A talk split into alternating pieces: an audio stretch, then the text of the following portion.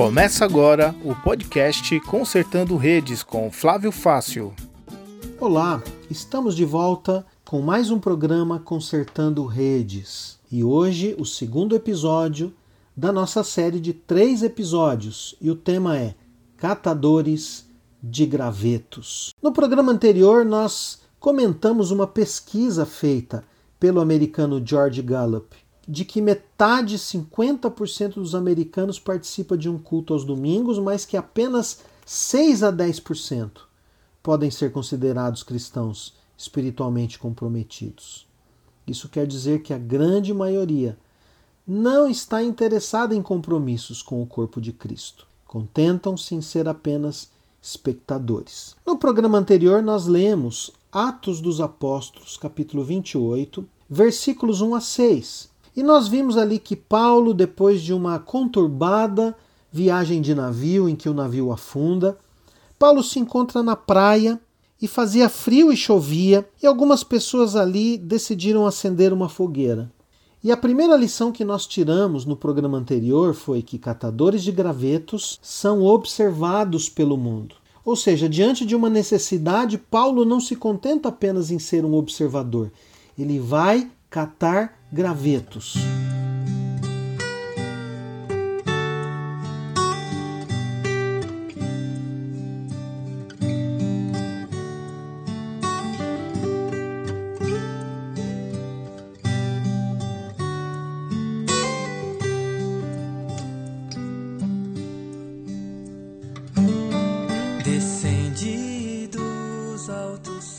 Hoje eu queria chamar a sua atenção para uma segunda atitude de um catador de gravetos. Catadores de gravetos tomam a iniciativa. No versículo 3 do texto que nós lemos, em Atos 28, mostra que Paulo ajuntou um feixe de gravetos e os estava jogando no fogo quando uma cobra, fugindo do calor, agarrou-se na mão dele. Todos estavam ali naquela praia cansados e com frio. Eles ficaram muitos dias no mar, passaram por medo, estresse, dificuldades, o navio agitado pelas ondas de maneira muito forte. Mas Paulo tinha confiança de que todos iriam escapar. O próprio Deus havia falado com ele, o próprio Deus o havia é, confortado, dizendo que nenhuma vida se perderia. Por fim, o navio se arrebenta, todos os, os seus ocupantes eh, se jogam no mar e se agarram a tábuas e a pedaços do navio, e por fim todos se salvam. E eles então estão ali na praia, no frio, na chuva, e os habitantes da cidade vêm à praia para ver o que estava acontecendo, e eles observam aqueles náufragos ali. Paulo então percebe a necessidade de manter o fogo aceso. Então ele toma a iniciativa. Ele sai em busca de gravetos. Paulo vê a necessidade. Ele não fica esperando que outros façam alguma coisa. Mesmo cansado, mesmo tendo passado horas sem dormir, Paulo toma a iniciativa. Quando você vê uma necessidade, quando você vê alguém precisando de ajuda, ou quando você vê que algo precisa ser feito, o que é que você faz? Você fica só observando? Você se dispõe a tomar a iniciativa para ajudar? No livro de Provérbios, capítulo 26, versículo 20, o texto diz: Sem lenha o fogo se apaga, sem mexericos a briga se acaba. Spurgeon, o famoso pregador do século XIX, considerado o grande pregador e avivalista da Inglaterra naquele século. Ele, certa vez, numa conversa com sua filha, sua filha perguntou assim: Papai, está muito frio, o que fazer? E ele respondeu: Permaneça perto do fogo, fique perto de alguém, mantenha-se em movimento, fique onde bate o sol. Essa resposta de Spurgeon nos dá dicas, dicas para a nossa vida espiritual. Especialmente se você é alguém que não está ligado a uma comunidade de fé. Primeiro conselho de Spurgeon: permaneça perto do fogo. Não se afaste das reuniões da sua comunidade de fé. Participe das reuniões de oração, participe dos cultos de ensino. Não se afaste do Espírito Santo.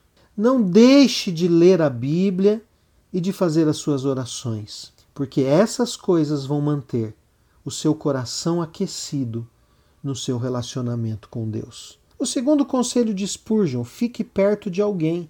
Isso nos faz pensar que nós precisamos viver em comunhão com os irmãos na fé. Especialmente se você é um cristão, você deve viver em comunhão com os outros cristãos da sua igreja. Porém, se você é um cristão que tem vivido longe da igreja, longe de uma comunidade de fé, o meu conselho é procure uma igreja que prega as Escrituras. Procure uma igreja que é séria e dedicada ao ensino das Escrituras, para que através do ensino das Escrituras você aprenda a viver de uma maneira que agrada a Deus todos os dias e receba então forças para continuar caminhando em tempos de dificuldade.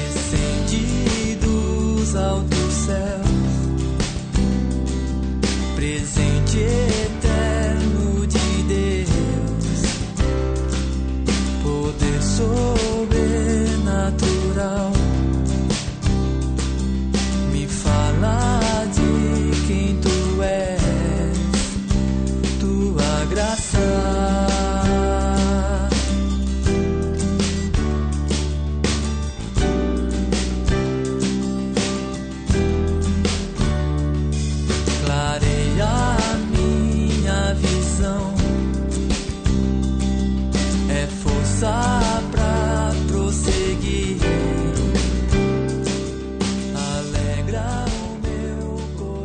Terceiro conselho de Spurgeon: mantenha-se em movimento.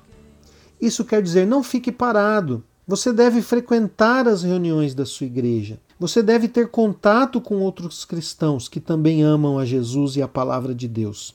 E em frequentando uma igreja, você deve se dispor a ajudar naquilo que for necessário, ajudar naquilo que todos precisarem. Quarto conselho que Spurgeon dá à sua filha: fique onde bate o sol. Jesus é o nosso sol da justiça. As Escrituras assim o descrevem. É dele que vem o calor para nos mantermos aquecidos diante das jornadas e das dificuldades da vida. Você deve buscar andar próximo de Deus, assim como você deve andar próximo de uma comunidade de fé onde Cristo é pregado e onde a palavra de Deus é ensinada, você deve também ficar perto do Senhor Jesus. E como que nós nos aproximamos de Jesus? Primeiro, através da Sua palavra. A Bíblia nos contém ensinamentos que nos mostram como Deus é e aquilo que Ele espera de nós. Eu aconselho você, comece a ler a Bíblia. Comece a ler um capítulo por dia. E se você tiver mais pressa, com cinco capítulos por dia você terá lido a sua Bíblia inteira em um ano. Há várias traduções da Bíblia, com linguagens diferentes umas com uma linguagem bem difícil, outras com uma linguagem mais adaptada ao nosso tempo e à nossa linguagem, à nossa realidade. Eu recomendo, se você nunca leu a Bíblia, compre uma tradução mais fácil de ser lida. Por exemplo, a Bíblia na nova tradução da linguagem de hoje, ou a tradução Almeida século 21. Você pode encontrar essas Bíblias na internet. E eu tenho certeza que uma delas vai ajudar você a ler a Bíblia pela primeira vez e a entendê-la. Se você já tem uma Bíblia em casa e já está acostumado a lê-la, persevere, continue, porque lendo a palavra de Deus nós aprendemos quem Deus é para podermos ficar mais perto dele. E então você a cada dia pode responder a Deus em oração com respeito às coisas que ele falou ao seu coração através da leitura diária. Pode ter certeza que esse exercício vai aquecer o seu coração e vai ajudar você a ficar mais forte diante de tempos difíceis. Fique com a gente. Hoje terminamos mais um episódio, mas ainda falta um. Consertando redes, e no próximo episódio nós vamos terminar a série Catadores de Gravetos. Seja você também um catador de gravetos. Tome a iniciativa quando você vê uma dificuldade. Tome a iniciativa quando você vê alguém precisando de ajuda. Esta é uma atitude todos os cristãos deveriam sempre tomar.